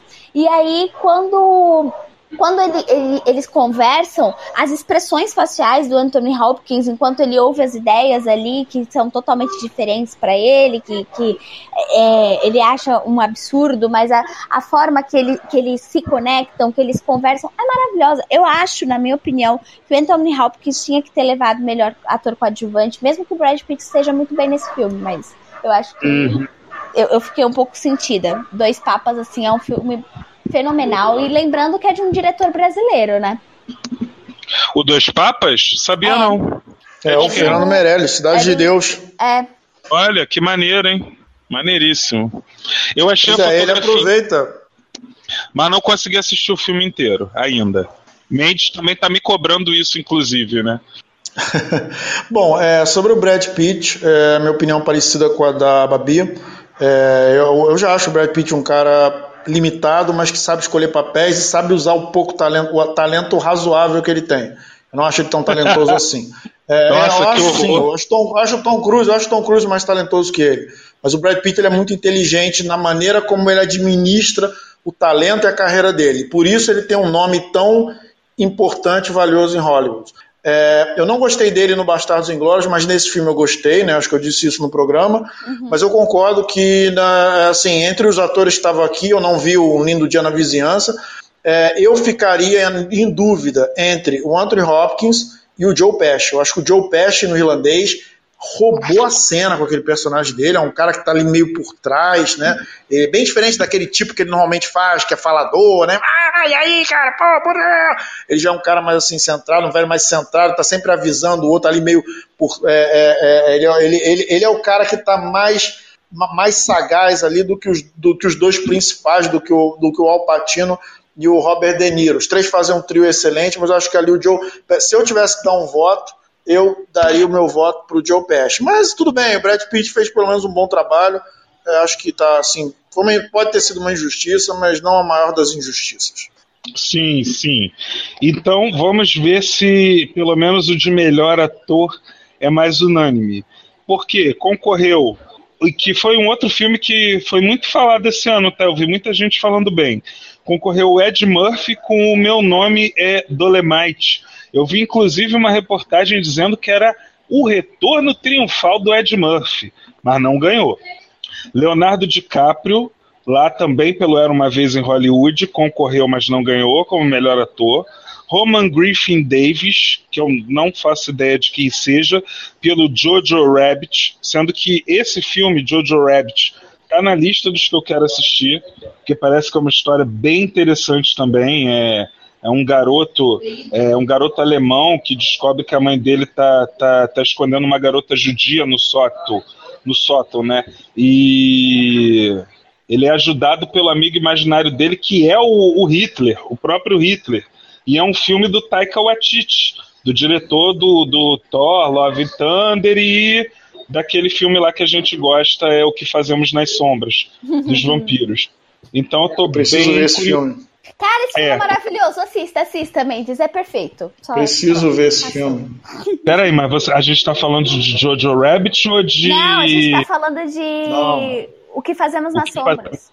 Ué, o Mendes Isso. não viu o filme? Ainda você não. Que me série. Ah, você que me disse série, cara. Não, eu não te indiquei. Quando eu comentei sobre o filme, acho que você já tinha assistido. Aí você me falou, pô, mas eu, eu te indiquei esse filme, você não. assim, você me indicou, mas eu não, meio que não prestei atenção. Aí uma outra pessoa me indicou. Aí depois eu botei lá no bar, a gente conversou sobre isso, mas eu ainda não assisti o filme. Confesso. Eu só tô, eu só tô indignada que é praticamente um documentário sobre os familiares do Mendes e ele nem assistiu. Tô chateado. É, acho que é por isso. É. A gente não gosta de se ver na tela muito. Ah, então é isso, então. Porque é bem a, a verdade nua e crua dos Matusaléns aí, entendeu? Mas quem ganhou. Ah, é, não vamos esquecer que o Daniel Craig também concorreu entre com personagem dele do filme Entre Facas e Segredos é outro que eu tô curiosíssimo para assistir. E confesso aqui, já que esse programa vai se perder no limbo mesmo, que eu já baixei para assistir, entendeu? Quero muito ver. Mas quem ganhou mesmo de verdade foi o Teron Egerton fazendo o, o Rocketman, o Oh meu Deus, você falou agora há pouco, Mendes. Elton John. Elton é o Elton John. Isso aí. Ele é que ganhou, ele é que levou de melhor ator. E aí, alguém aqui assistiu? No, no caso, não, ator pra, no caso, ator para musical ou comédia, né? Porque eles têm essas categorias uhum. divididas, né? Então, ah, é, é, verdade. O que me deixou, o que me deixou um pouco lembrado, né? Eu sei que eu sei que era uma vez em Hollywood, não pode entrar como um drama e tal, mas assim, comédia era uma vez em Hollywood? Não, toda, tem vários filmes, tem vários filmes aí que estão meio que estão meio confusos aí, eles meio que acabam adaptando o conceito e falam, ah, tá, vamos botar comédia porque é meio engraçadinho e tal. É, então, ele tem um alívio cômico, com certeza, mas tipo, comédia? Ok. É, e agora passando para melhor atriz de musical ou comédia, caramba, esse é um desafio para o Mendes falar o nome dessa mulher. Eu acho que eu não vou nem deixar na sua mão, eu vou tentar falar aqui porque eu estava treinando antes do programa, Mendes. Colocou é, até quem... no Google Tradutor e ficou ouvindo a mocinha do Google falar, tenho certeza. Vixe, eu não fiz isso não, então eu vou falar besteira agora, Babi.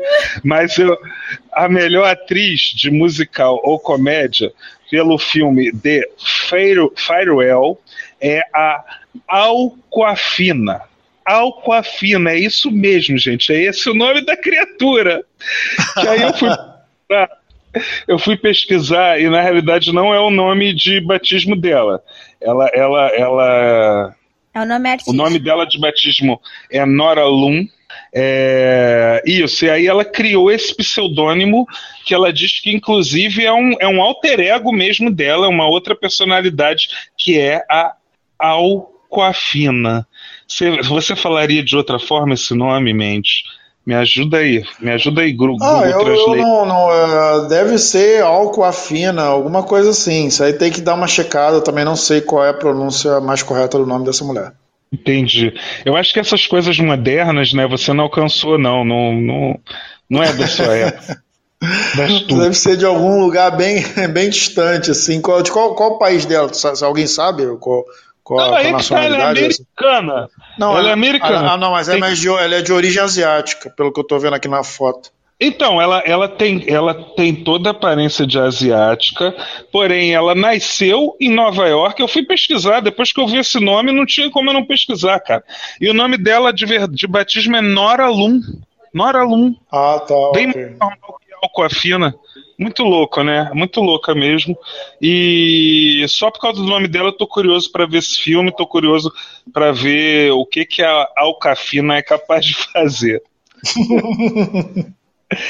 Bom, vou- chegamos no melhor roteiro. O melhor das roteiro partes mais legais.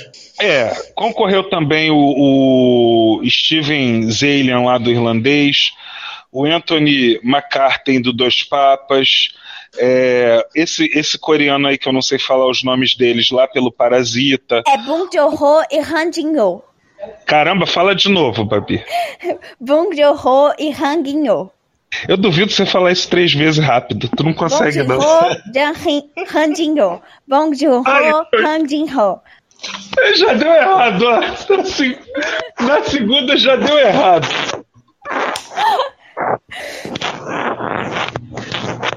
E, então tá, é isso aí, é esse troço aí que a Babi falou, Yanjingingo Yangundo. Eles concorreram também, mas não levaram nada. E esse último que eu também não sei falar o nome, Noah Bombat, pela história do casamento, que eu adorei, engraçado, eu não conhecia esse diretor, mas vou ficar mais atento aos trabalhos dele a partir de agora. Não é, mas aí, ele, que- acho que ele, ele, é, É ele é meio novo na parada. É o desse roteiro. Não, mas ele é diretor também. Ele dirigiu e, e- e escreveu. É, mas ele, é, ele, ele- acho que ele é meio, ele não é muito conhecido não. Ele, ele- acho que ele passou a ser mais conhecido agora por causa desse filme. Ah, saquei. Mas no fim das contas, quem ganhou é aquele que sempre chuta lá na trave no Oscar, né? Mas não leva, que no Globo de Ouro ele levou. É o Quentin Tarantino, pelo Era Uma Vez em Hollywood. Foi considerado o melhor roteiro de 2019 pelo Globo de Ouro. É, mas para mim foi mais uma, uma- talvez uma injustiça, é, apesar de eu achar o, o Tarantino um ótimo roteirista. é, eu, é, isso já foi falado no, no programa sobre Era uma vez em Hollywood. Esse filme em particular, ele é muito, ele, ele, ele, ele quase não tem, assim, ele, óbvio que ele tem um roteiro, mas ele tem o que ele realmente tem é um arco, né? E, e coisas que vão acontecendo em torno desse arco. Então ele não tem assim, é, é- é- eu, eu, eu daria o meu voto talvez aí pro, pro História de um Casamento. Eu não sei se, se, se merece tanto assim ganhar por melhor roteiro. É, esse filme que não tem tanto assim de especial. Tem algumas diferenças em relação aos filmes anteriores. Tarantino tem é, algumas originalidades em relação aos filmes anteriores. Tem. Mas, sei lá, eu, eu, eu daria um voto aí pro, pro, pro, pro Noah Baumbach, sei lá como é que se fala esse nome, pela história de casamento. E o, e o, e o do Parasita também, ótimo roteiro. Estaria hum, provavelmente entre esses dois, o irlandês, mas não, acho que o Tarantino não levaria o meu voto. E o, Eu, eu concordo com o Mendes, eu ia falar sobre isso. Mais uma vez, eu amo Tarantino, adorei o, o Era Uma Vez em Hollywood, só que, cara, o que tinha aqui é, é fenomenal. O Bong Joon-ho, ele também foi o diretor de Parasita. Lembrando também que o Parasita ganhou como melhor filme de língua estrangeira, e quando o Bong Joon-ho subiu no palco para poder é, receber o prêmio, ele deu uma alfinetada nos, nos americanos, dizendo que se eles lessem mais legendas, eles encontrariam um universo todo novo e cheio de coisas maravilhosas que eles estão perdendo. Porque os americanos, eles não leem, eles não assistem filmes legendados, eles têm, tipo, um preconceito. Enquanto aqui no Brasil a gente tem precon- preconceito com a dublagem, lá eles têm preconceito com a legenda. Então, é, eu acho que Parasita Ah, dois papas também ficaria ali para mim no, no páreo. E, e o, o, história de casamento do, de um casamento, como vocês têm falado aí desse filme, talvez, é, pelo que vocês me falaram, talvez ele ficaria também. Mas o, o Era uma vez em Hollywood, não acho que, que tava aí para ganhar, sabe? Que fosse o favorito. E o mais interessante disso aí que vocês estão falando é que o Era Uma Vez em Hollywood foi o grande vencedor do Globo de Ouro. Eu estou contando aqui já umas quatro categorias. O, o, ator coadjuvante lá com o Brad Pitt, melhor roteiro do Quentin Tarantino. Ele também ganhou como melhor filme cômico é, e tem mais uma categoria que eu, que eu não estou lembrando agora, mas é isso aí. Ele foi o, o, grande vencedor do Globo de Ouro desse ano. E aí, inclusive, eu já eliminei já mais uma categoria, né? A gente não precisa falar de novo hoje, de Era uma Vez em Hollywood, que ganhou como melhor filme cômico. Agora, o melhor diretor é do filme que eu tô me descabelando para ver, gente. Foi o Sam Mendes pelo. Ó! Oh, Sam Mendes pelo 1917. É o parente, é o parente. É. Meu, meu e ganhou pelo. Tá fazendo nome ganhou pelo 1917. Eu sei que o Mendes ele quer falar um pouquinho aí sobre o filme, que infelizmente todos nós tentamos, mas a gente não conseguiu assistir. Ele ainda não chegou no Brasil, parece que ele vai estrear só mês que vem, não é isso, Mendes? Mas eu já digo que eu gosto demais também do diretor porque ele fez um dos meus filmes favoritos. Ele é o diretor de Beleza Americana, que na época ganhou o Oscar de melhor filme, se eu não me engano. É, Mas diga o, lá, dessa... Ah, desculpa. É, pois é, foi a grande surpresa, foi a grande surpresa do, do Globo de Ouro, é um filme recente, é como se fosse um penetra que tivesse entrado numa festa. É, muita gente aí apostava no diretor do Parasita para ganhar o prêmio. E aí, logicamente, vem a curiosidade, né? O que, que esse filme tem de tão especial? Eu, particularmente, já estou meio de saco cheio de filmes de guerra, já assisti tantos, né? E eu dei uma pesquisada, aí o filme ainda não saiu no Brasil, o filme sai no Brasil só em fevereiro. É, então, assim, o que, que tem tão de especial nesse filme? Por que, que esse filme é, marcou tanta presença, né? Ele vai aparecer de novo aí nas premiações.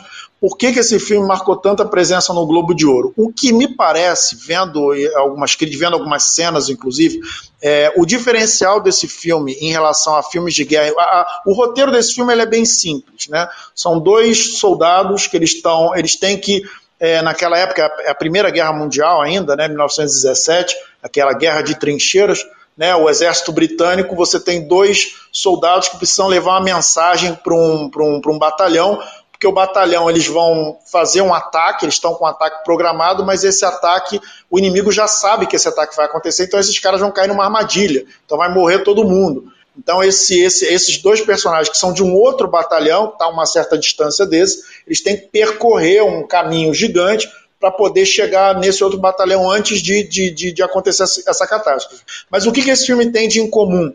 É, esse filme ele, ele é filmado como se fosse um único plano, como se o filme não tivesse corte nenhum como se fosse um plano sequência do início ao fim. Claro que eles usam algumas técnicas para disfarçar os cortes, né? O filme não é filmado numa tomada só, e ele é filmado como se você está sempre ali junto dos personagens. É quase assim como se você estivesse jogando um videogame de guerra, né? Um Battlefield, por exemplo. Você está ali sempre perto dos soldados, você está sempre vendo tudo pelo ponto de vista desses dois personagens. Então é como se você tivesse meio que a experiência deles caminhando né, pelas trincheiras, vendo aquelas paisagens, né, experimentando. Tem uma cena de, de uns aviões é, guerreando de longe, você tentando adivinhar quem são, e de repente o avião parte para cima. Então, assim, a grande sacada desse filme, provavelmente por isso ganhou como melhor diretor, é o modo como ele foi filmado, é a parte técnica, essa coisa de ficar acompanhando a coisa quase em primeira pessoa, coisa que a gente já viu em outros filmes, tem um pouquinho disso no, no Regresso, tem, um pouquinho, tem bastante disso no Birdman, e esse filme parece que ele, ele, ele joga nesse, nessa direção. Maneiro. Vale a pena lembrar que ele também, em 1917, também ganhou como melhor filme dramático no Globo de Ouro, que é uma das principais premiações, né? É... Só falta dizer também que é melhor atriz. Antes da gente chegar na cereja do bolo da noite, vale a pena dizer que a melhor atriz dramática foi a Renée Zellweger no filme Judge, Muito Além do Arco-Íris. É outro filme que eu não tinha ouvido falar, Só que eu adoro a Renée Zellweger. A Renée Zellweger, para quem não está ligando o nome à pessoa, é a eterna Bridget Jones. Eu acho ela uma atriz fantástica e tá aí de novo mostrando o talento dela com esse filme que eu pelo menos não conhecia, gente. Judge muito além do arco-íris. É um filme. Esse filme é um filme sobre a atriz Judy Garland que fez o Mágico de Oz. É, ele pega uma fase da vida dela ali já na, na velhice. É uma atriz que teve muitos problemas ao longo da carreira. E é interessante porque a Renée Zellweger também tá, acho que ela estava meio sumida, né? Eu não lembro de nenhum grande trabalho dela, de grande destaque é. recentemente.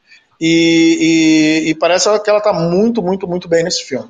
Aliás, um outro filme que eu queria falar um pouquinho, né, já só vendo aqui essa lista aqui das melhores atrizes para drama, a Charlize Theron nesse filme O Escândalo, que foi um filme que não teve muita popularidade aqui no Brasil. O nome desse filme é Bombshell. Esse filme fala sobre é, três jornalistas da Fox que sofreram, é, como é que se diz, é, assédio. assédio sexual, assédio do, do dono da empresa. Né? Essa é uma história que repercutiu muito nos Estados Unidos, mas aqui no Brasil o pessoal não conhece muito, por, por isso, inclusive, que o filme não saiu.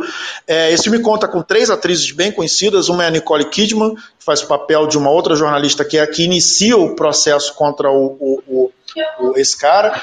A Charlize Theron também faz uma outra personagem, a cara dela muda completamente, né? Ela é especialista nisso, a coisa de, de se transformar literalmente no personagem. Ela desaparece no papel completamente. Tem também a Margot Robbie fazendo esse filme.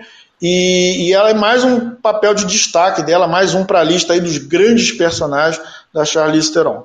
Ah, lembrando aí... que esse filme, é, o Escândalo, ele estreia aqui no Brasil no dia 30 desse mês, tá?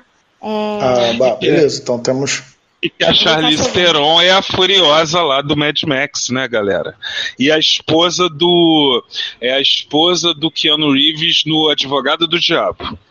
E ela, e ela ficou nessa coisa de ser bem camaleo, camaleoa, é, até porque ela, eu acho que ela quis fugir do estigma de mulher bonita porque ela várias vezes lá naquela classificação, acho que da revista Forbes, né, as mulheres mais sexys do mundo, não sei o que, ela ganhou umas duas ou três vezes.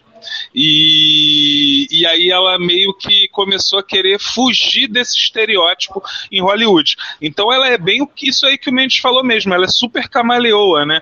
Se a gente não acompanha a carreira dela, a gente às vezes não reconhece ela de um personagem para o outro que ela faz. E ela chega a mudar o tom de voz nesse filme. É, ela está muito parecida com a, com, a, com a pessoa que ela interpreta. Deu uma pesquisada e trabalho primoroso. Maneiro. Mas, ó, chegamos à, à cereja do bolo da noite, a, ao último filme que nós vamos falar hoje, e que esse não é novidade, todo mundo conhece. Vocês lembram que a gente. É, vocês lembram que a gente pulou uma categoria lá no início do programa, que era a categoria de melhor trilha sonora original para um filme. Foi feita por um cara que vai ser impossível eu falar esse nome, não sei se o, se o, se o, se o Mendes vai querer se arriscar a falar, mas pouco importa. Ganhou como melhor trilha sonora e ganhou também como melhor ator principal. Acho que sem muitas surpresas. Qual é, Babi? Qual é? Qual é? Qual é? Coringa! Uhul! Coringa! Uhul! Não é o Raimundo Nonato. Não é o Raimundo Nonato. É um cara com uma cabecinha, uma cabecinha assim, lá em Barbacena, e que o Coringa passou por lá também, né? Em Barbacena. Mas é isso. Joaquim Phoenix, melhor ator, merecidíssimo. Espero que tenha dobradinha, Globo de Ouro e Oscar. Né? Parece que ele já ganhou em Cannes também. E é isso aí. Tem que levar mesmo. Tem mais o que? É, o filme. Falar? Não, é, é, é, assim, claro que a gente já falou isso nos programas sobre o Coringa, mas é o, é o filme de super-herói, por assim dizer, que, que, que, não, que, é que essas premiações. Quer dizer, não, é e não é, assim, é o é. filme de personagem, derivado de personagem, de quadrinhos de super-herói, que essas premiações todas da academia não tem como ignorar, né? E, claro, um personagem que, quando ele é bem interpretado, né, aconteceu também com o Heath Ledger, acontece agora com o Joaquin Phoenix, é, não tem como ignorar, ele fez um papel maravilhoso, construção de personagem, um Coringa em construção. Né? É, talvez o prêmio mais. Eu não, eu não acho que tenha sido uma surpresa. Né? É, outra coisa interessante também, um comentário é, sideline aqui. O Christian Bale mandou muito bem fazendo o papel do Matthew McConaughey no filme Ford vs Ferrari. Ele é o Matthew McConaughey no filme. É ele. É, é, o, é Matthew McConaughey interpretado pelo Christian Bale. Que foi outro filme Se vocês que você verem o adorou, filme, né? vocês vão entender. É, Então, mas é outro se você- que você adorou, né? que eu adorei? É, é outro filme que você adorou, né? Esse aí, o Não, não, não, não gostei tanto assim, não. Gostei legalzinho, achei legalzinho. E aí você falou que é o que? É o Matthew McConaughey interpretando quem? Interpretando ele mesmo Não, não, no não, é filme? o Christian Bale, não, é o Christian Bale interpretando, na verdade ele está interpretando um piloto, mas a, a interpretação dele, ele se transformou no Matthew McConaughey, ele, ele virou o Matthew McConaughey, Tá- na verdade é como se ele estivesse interpretando o Matthew McConaughey no filme. Matthew McConaughey, aquele lá do Ed TV e do Como Perder um Marido em 10 Dias, né? Um negócio assim. Não, ele fez o, o True Detective, True Detective, fez ele e o Woody Harrelson. Isso, isso. Isso aí. E você, Babi, o que, que tem a falar aí desse último premiado da noite, que é o Joaquim Phoenix, que é o Coringa? Gente, não tem muito o que falar. A gente fez um programa inteiro falando sobre o Coringa, é, sobre o filme. Eu acho que a gente, tudo que a gente já podia falar, eu acho que qualquer um podia falar, já foi falado. É, Coronga, mentira, Coringa é muito bom. É, ele é maravilhoso, assim. É um filme que te faz pensar em muita coisa. E às vezes, é, eu tava discutindo isso com uma amiga minha é, esses dias, na, na- no sábado passado. é, que às vezes esse filme te faz pensar que ele tá justificando, mas não tão justificando algumas ações assim, ele não tá justificando realmente. É só você ver nas entrelinhas aí o que, que esse filme tá falando pra você. E ele fala muito sobre é, é, a construção de um vilão que, uma curiosidade, assim como a Elizabeth em The Crown, ela ela premiou duas, ela foi uma personagem que premiou duas atrizes. Se o Joaquim Fênix ganhar o Oscar, é, é, o Coringa vai ser o único personagem que premiou dois atores diferentes.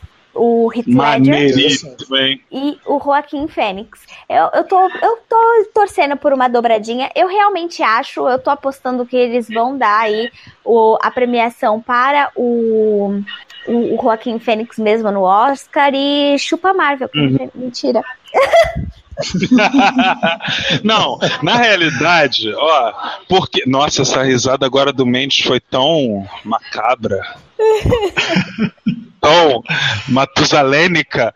Mas olha só, vou falar pra você, Babi, o que deixa a galera nerd de comics, os nerds de quadrinhos mais animados, é aquela velha choradeira, é aquela velha lenga-lenga. Olha que a gente vai fazer um programa quase inteiro sem falar nele, sem falar no Fafá. Entendeu? Não. Então, cuidado com a história do casamento. Acho que ele nem vai querer que você veja. Se ele ver primeiro, ele vai falar: amor, não vê, não, esquece esse filme, porque é uma, é uma crise só ali, entendeu? É, não sei se chega a influenciar os casais que estão felizes, mas ali no filme é uma crise só. E. Ai meu Deus, porque assim, que- aquela coisa que o Fafá sempre faz com você, pô, você ainda não viu isso, você tem que ver. É, a gente falando no programa, gente, antes de assistir ao filme do Atman ou assistir a série, vão ler a HQ. É, e você, como super nerd da literatura, sabe bem também do que a gente está falando, que é quando a adaptação é ruim, quando a adaptação não respeita a essência dos personagens. Porque isso aí é uma coisa que já está na boca do, do- da comunidade geek, pelo menos. É, eles podem alterar a história, eles podem fazer a história que eles quiserem, desde que eles respeitem a essência dos personagens. Para mim, foi a primeira vez que eu vi o Coringa dos quadrinhos retratado de- uma forma muito próxima ao que ele representa para mim nos quadrinhos. Aquela coisa que ao mesmo tempo que fascina, também dá medo. Te deixa é, preso na cadeira sem você saber o que ele vai fazer a seguir. Então, quer dizer, o personagem ele tem tudo isso e, esse- e essa. Assim, trouxe. Para mim, o Joaquim Phoenix trouxe o personagem, mas eu acabei me perdendo, né, na linha de raciocínio. O que eu queria dizer, para vocês. Não, está dizendo aí que o. Que o... Ah, tá. Vai, continua que a gente vai poder ter mais histórias adultas baseadas em quadrinhos a partir de agora, sem medo, sem, sem eles acharem que isso não vai dar dinheiro. Eles viram que pô, um filme sem grandes efeitos, sem efeitos especiais, na verdade, né? E, e que faturou muito, que chegou perto do que o Vingadores Ultimato faturou, sendo que o Vingadores gastou muito mais para poder fazer o filme. Então, quer dizer, não são só efeitos especiais. Um filme do Batman mais pé no chão pode ser, como muita gente, né, o Mendes mesmo considera a trilogia lá do Christopher Nolan. Então, é isso. Eu acho que a gente vai poder ver mais disso daqui para frente, mais histórias adultas. É e sem medo de ser feliz. O, a DC está rompendo a barreira, porque enquanto a Marvel unificou o universo, a tendência da DC é criar histórias isoladas que de repente sobrevivam nos seus próprios núcleos, né? E essa é a esperança da gente. É, é tudo isso que o Coringa trouxe. E aí a gente quer ver mesmo essa dobradinha aí do Oscar e, e do Coringa, né? Que personagem, que, coi, que coisinha do mal é, mais gostosa, né, gente? Como é que meu pode? Filhinho, meu lindo! Ah, você é malvado, mas é mozinho da mamãe. É aquele que morde as, as entranhas para nascer, né? Mas Nossa, é amado. Não, não só morde as entranhas, ele rasga assim, ele sai rasgando é. tudo. Pois é. E, no, e, e é aquele filho problemático que é o preferido da mamãe. Claramente. Bom, galera. Cuidado olha, que ele mata acho... mães, hein? Cuidado que esse, esse Coringa mata as mães. Eh, não, não. Ai, mas eu não menti oh. pra ele, não. Eu sou uma boa mãe, eu cuido, eu sou zelosa. Que isso? Olha só, aí, aí a gente volta para aquele filme lá que eu nunca assisti também do Precisamos falar sobre fulano Kevin. de tal, não lembro o nome. Isso, precisamos falar sobre Kevin, Lisa, né? assiste esse filme, esse filme é fantástico, esse filme é maravilhoso, esse filme e leia o livro também. Leia o livro. Oh, Quer dizer que o livro é melhor que o filme. Então, Sempre, né? né? Eu sempre. gosto dos dois. E olha que eu sempre prefiro o livro, hein? Ó, e vou falar para vocês, hein? Ó, o pessoal aqui tá pedindo Mendes, o Mulder falou, o Renê falou, a Babi falou que todo mundo quer review do Dois Papas. Então já fica o convite aqui pro próximo programa que o Mendes vai vir fazer junto com a gente. Não sei quando será, entendeu? Mas a gente vai fazer o review do Dois Papas e do Irlandês no mesmo programa. Não, Se pera, o povo tá pedindo, não. a gente faz. Não, o irlandês eu não vou assistir, não, é. É, mais uma coisa, antes de terminar o programa, queria fazer um comentário. Vai na Opa, alô? Vai lá. Não, Fica é, à vontade. Não, duas coisas, né? Claro, apenas primeiro reafirmando aí que no fim das contas é o melhor filme, a grande surpresa, 1917. Claro, como já falamos, em 1917 a gente não a gente acabou é, enfatizando aqui no, no, melhor ator. Realmente foi uma, uma surpresa e, uma, e, e, e, o pessoal agora fica esse frisson do Oscar. Será que vai ganhar de novo, né? Porque muita gente esperava o Coringa. Outro, como outro, outra, é, outro, outro comentário foi o uma coisa que chamou atenção nesse, nessa cerimônia foi o comentário do apresentador, né? O apresentador é o comediante Ricky Gervais, que é o criador da série The Office e ele, ele fez um comentário muito polêmico no programa, porque, é claro, estava fazendo uma piada, estava, mas ao mesmo tempo ele falou de uma maneira assim, extremamente. É, é, dizer, não vou dizer dele, mas assim, o pessoal ficou bastante incomodado. É, o comentário dele foi justamente assim: olha, é, se você ganhar o prêmio, pelo amor de Deus, não vem aqui fazer comentário político, não, porque não é tua área. Entendeu? É, tipo, porque o ator tem às vezes aquela mania de chegar e fazer aquele comentário político básico. E ele já deu um, um esporro assim na galera logo no início do programa. É, isso pegou um pouco mal, estão comentando muito sobre isso, e é possível que ele não apresente, porque já acho que já apresentou outras edições do Globo de Ouro, e pode ser que tenha sido a última apresentação do, do programa do, do Globo de Ouro dele. Interessante. Show. Bom, então, galera, é isso que a gente tinha para falar. O Queria agradecer demais a Babi e o Mendes e ao Molder nos bastidores por estarem aqui nesse bar hoje com a gente. Foi muito gostoso fazer o programa de novo com vocês e espero que para o pessoal que está escutando a gente aí que as dicas sejam válidas. Que eu já falei, o maior objetivo de um programa desse é te dar um norte do que assistir. Se você está procurando coisa boa, e se você quer sempre boas dicas, ficar bem informado, para aqui no Bar dos Nerds, que você vai ter sempre a dose na medida certa do que você estiver procurando. E é isso, né? Vocês querem se despedir, Babi? Ah, gente, lembrando que esse programa, ele é um programa diferente. Ele vai entrar na nossa grade, mas ele não vai ter edição, tá? Ele é um ao vivaço e é para vocês sentirem aí como que é estar tá ao vivo com a gente em tempo real e a gente espera que vocês gostem. Muito obrigada mais uma vez e um super beijo. Vieram trazer para mim agora o pão sírio com tahine. Hum, hum, eu quero. Pode deixar, Babi.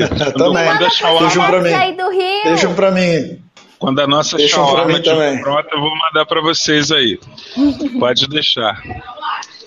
Então tá bom, galera. Ah, Mendes, dá, se despede aí da galera, dá o seu recado final. Ah, eu queria mais uma vez agradecer aí pela, pela oportunidade aí de participar do bar, de matar saudade.